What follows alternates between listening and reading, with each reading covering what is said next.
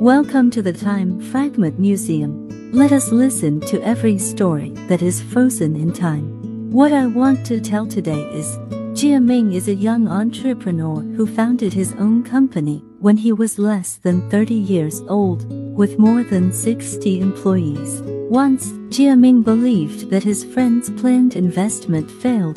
The company eventually went bankrupt and his life fell into a trough. Just when Jia Ming was at a loss and helpless, his first love girlfriend Lulu suddenly appeared in front of him.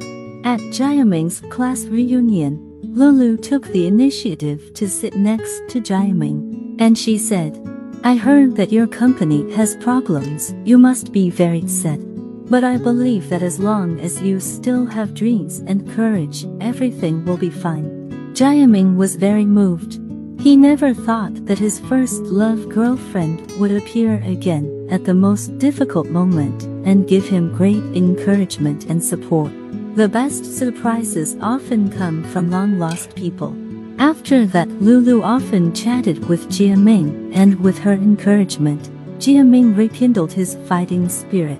In order to live up to Lulu's expectations, Jia Ming went all out and finally achieved success in his career. After his career stabilized, Jia Ming confessed his love to Lulu, hoping to spend the rest of his life with her.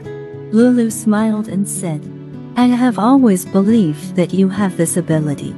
Failure is not terrible, what is terrible is losing confidence and courage. The moment you regain your fighting spirit, I will wait for you firmly. If you like to listen to my program, you can subscribe and share.